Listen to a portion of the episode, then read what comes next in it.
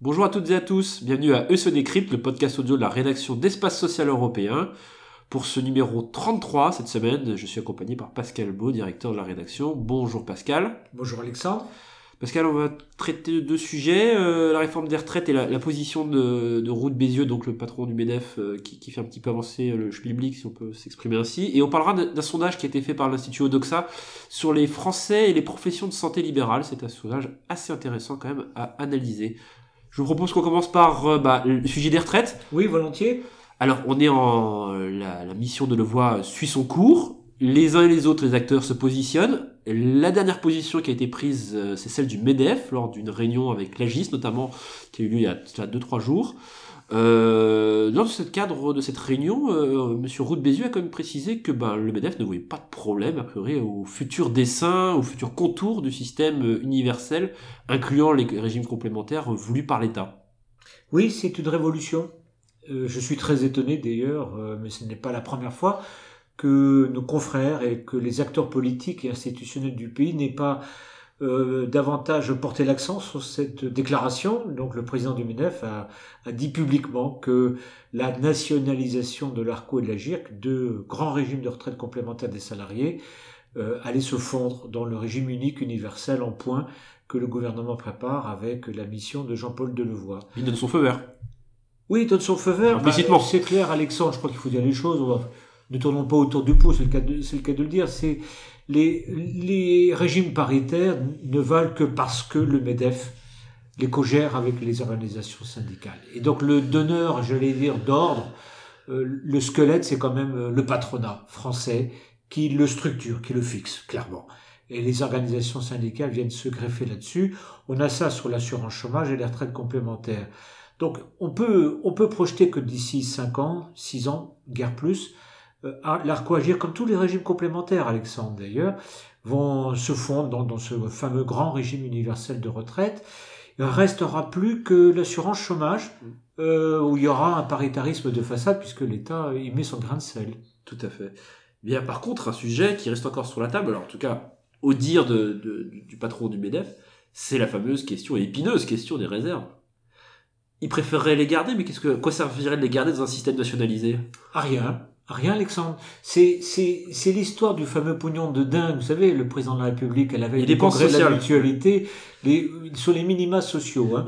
Donc, c'est un pognon de dingue, les réserves, Alexandre. Hein, les réserves des retraites complémentaires. On combien, là oh, On est à plus de 160 milliards. la moitié des, des dépenses annuelles, c'est énorme, c'est une somme.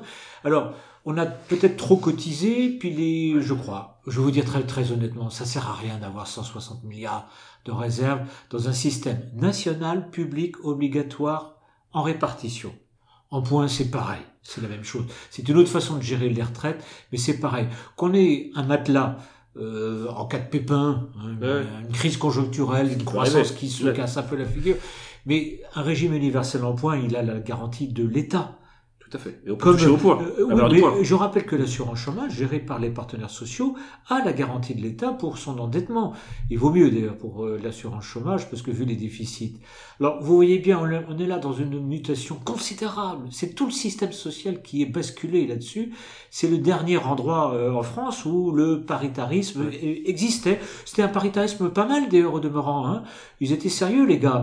Euh, donc, il n'y a pas de souci. Mais là, on voit bien la mutation, la mutation politique. Nous, à Espace, on en parle, on va mettre, on, mettra l'accent l'année prochaine là-dessus, sur ces grandes réformes. Mais c'est, la déclaration de Geoffroy Roux de Bézieux est considérable, politiquement considérable. Elle entérine la concertation, il n'y a même plus de débat, depuis de négo. Il n'y a jamais eu d'égo.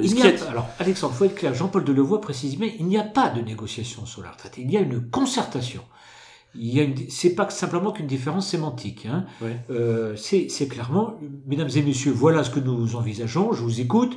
Nous notons très consciencieusement ce que vous en pensez. Mais on en fait quoi? Eh ben, on le garde pour nous. D'accord, donc c'est pas une concertation, ça c'est un avis, une note d'avis. Oui, sur la concertation.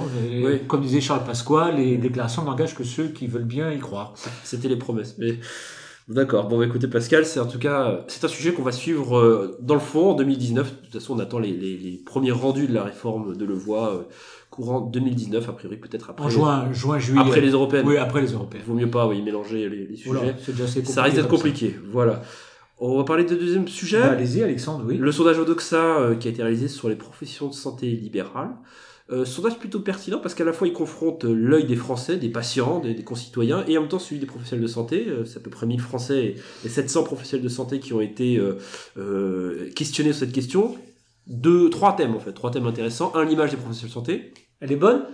Alors, je vais en dire dans le détail. Il y a les points positifs et les points négatifs. Le deuxième point, c'est euh, les réformes de santé et la vision des Français par rapport aux professionnels de santé et les réformes de santé. Et le dernier sujet, c'est le fameux sujet du numérique qui, qui Ah. assez euh, assez redondant.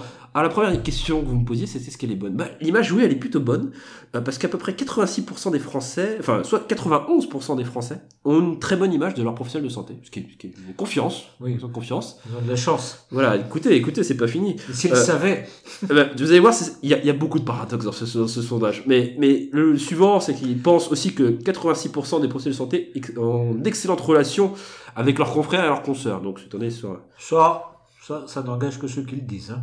Mais là où il y a du sens, c'est qu'après, quand vous réinterrogez les Français, 70% des Français pensent qu'ils sont corporatistes. Donc, comme quoi, au moins, il y a une logique. Bien vu. Il y a une logique, il y a une logique. Bon, les faiblesses, il y en a quand même des faiblesses. Bah, les faiblesses du système de santé, les Français estiment, euh, dans leur majorité, hein, il y a pas euh, que bon, les professionnels de santé ont des relations un peu difficiles avec la Sécu. Bon, ça c'est peut-être leur médecin qui doit leur dire lors des consultations sûrement, et aussi avec les établissements bah, hospitaliers. Donc clairement la, la confrontation ville-hôpital, euh, Ah, sans, sans péternelle confrontation entre la ville et l'hôpital. Euh, là aussi où c'est plutôt intéressant, c'est sur, je dirais, le, le, le point culminant, c'est celui des réformes. Ben, les Français, dans leur très grande majorité, sont plutôt favorables aux réformes préconisées par le gouvernement Macron. Je mets à part le reste à charge zéro, qui, pour lequel il est quasiment un plébiscite. Plébiscite inverse du côté des professionnels de santé qui estiment que c'est un très mauvais texte. Mais au sens global, les Français trouvent que les réformes sont vraiment plutôt bonnes. Donc il n'y aura pas de gilet jaune sur la santé. Oui. Par contre, les Français sont, ils ont confiance, comme je le dis, 91% de bonne image d'un professionnel. Par contre, ils sont 56% des Français à penser que, bah, que les PS, donc les professionnels de santé, s'opposent systématiquement aux réformes proposées par le gouvernement. Et le déplorent, par définition.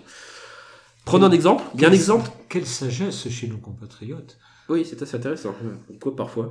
Euh, L'autre point qui est intéressant, c'est un point culminant, presque je dirais de l'étude, qui, qui est très symptomatique, c'est le dossier des infirmiers et la possibilité pour les infirmiers, qui font notamment du suivi de patients chroniques et de personnes âgées, de pouvoir prescrire un certain nombre de médicaments. 63% des Français sont pour, et ben vous prenez l'inverse, vous retournez à la table, 67% des messageries sont contre. Vous voyez, c'est un modèle très symptomatique. de- C'est comme la vaccination, Alexandre. C'est comme la vaccination. Euh, Les médecins généralistes étaient contre, que ce soit les pharmaciens qui puissent euh, le faire. Et puis finalement, les choses se font. Bon. Mais il y, a un- il y a un volet d'espoir. Il y a le numérique. Ah, le numérique, c'est, on en a parlé la semaine dernière avec le DMP, ben on, va, on va faire comme un lien. Euh, 7 Français sur 10 pensent, ont une image plutôt positive du numérique en disant que ce sera bénéfique sur la qualité des soins, ce qui est quelque chose de très important. Il y a, il y a aussi deux chiffres que je voulais remonter. C'est un, c'est de dire que deux tiers des Français plébiscitent, l'utilisation de solutions numériques fournies par l'État pour piloter l'organisation des soins. C'est donc plutôt un, blanc-seing pour le, DMP, c'est une bonne chose. Par contre, ah, où ça pêche? Là où ça pêche, c'est que les Français, les Français estiment à 1 sur 2, donc 50%, que les parcours de soins tels qu'ils sont actuellement modélisés ne sont pas bons, ne sont pas efficients, ne sont pas efficaces, contre seulement un quart des professionnels de santé. Donc ce qui est intéressant, c'est de, contre trois quarts des professionnels de santé qui pensent aussi que c'est pas bien fait. Donc on est plus que sur des outils, sur des problèmes organisationnels. Clairement, le territoire des uns des autres et à quel moment la prise en charge se, se fait et à quel degré. Donc c'est les Français quand même mine de rien sont plutôt conscients de ce qui se passe et ça c'est quelque chose d'assez pertinent à relever. Si vous me permettez, Alexandre, une petite remarque. Voilà un paradoxe quand même. C'est que globalement, sur le champ de la santé, donc les Français sont plutôt assez contents des annonces gouvernementales Oui. et de la façon dont le, le gouvernement, le président de la. Oui. Mais alors, vous voyez bien la question politique de portage. C'est quand même extraordinaire. C'est un sujet essentiel, la santé. Vous savez, il y a l'emploi et la santé, la sécurité en priorité.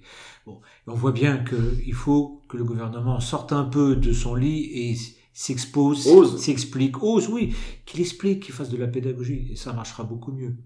Donc les Français, voilà, même s'il y a des fous les éduquer sur les questions de santé, Oui. les enjeux économiques derrière, en tout cas, ont a priori conscience des, des, peut-être de certains des mots qui, qui parlaient de notre système, c'est certain. D'accord. C'est un sondage donc Odoxa. Odoxa. Avec où a tout un nombre de partenaires qui se sont associés. On peut penser alors euh, à Orange, à NEHS, l'ex-Ménage Group. Donc MNH c'est Mutuelle Nationale des Hospitaliers. Hein. Oui, tout à fait. Tout, là, c'est, nos auditeurs ne connaissent pas l'acronyme. Voilà, excusez-moi. Voilà, voilà. Donc c'est un sondage, mais qui est un baromètre plus qu'un sondage. Mais voilà. Mais il compare ça avec les résultats européens. En deux mots, les Français sont plutôt dans la moyenne. Euh, les pays les plus en pointe sur tout ce qui est question de réforme et de, numérique, ce sont pays latins, donc les, plutôt les pays espagnols, italiens sont très très fervents de ce genre de choses. Et on, remarque que les, entre guillemets, la vieille Europe dont on parle souvent, l'Allemagne et la France, bah, on est sur des résultats à peu près similaires. D'accord. Donc voilà. Entendu Alexandre. Bonne fin de semaine, bon week-end à toutes et à tous, et on se retrouve la semaine prochaine pour un nouveau numéro de Se Décrypte. À bientôt, au revoir.